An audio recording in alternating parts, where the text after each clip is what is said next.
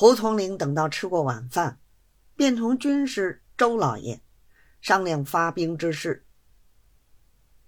当下周老爷过来，附着胡统领的耳朵，如此如此，这般这般，说了一遍。胡统领称谢不迭，赶紧躺下抽烟，抽了二十多桶，他的瘾也过足了，一翻身。在炕上爬起，传令发兵。这个时候差不多已有三更多天了。岸上的参将、守备、千总、把总，船上的营头、少官，都静悄悄的候着。胡统领走到中舱一坐，差官们雁翅般的排列着，两边明晃晃的。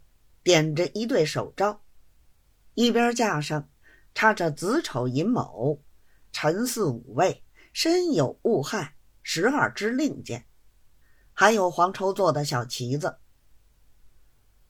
胡统领拔了一支令箭，传参将上来，叫他到五百人作为先锋，一路上逢山开道，遇水叠桥。参将答应一声。得令，又传守备上来，叫他也带五百人作为接应。一个千总，一个把总，各带三百人作为卫队。一干人都答应一声得令，拿了令箭，站在一旁。看官须知道，五营里的规矩，碰着开仗。顶多出个七成队，有时还只出得个三成队、四成队的，从没有出过十成队的。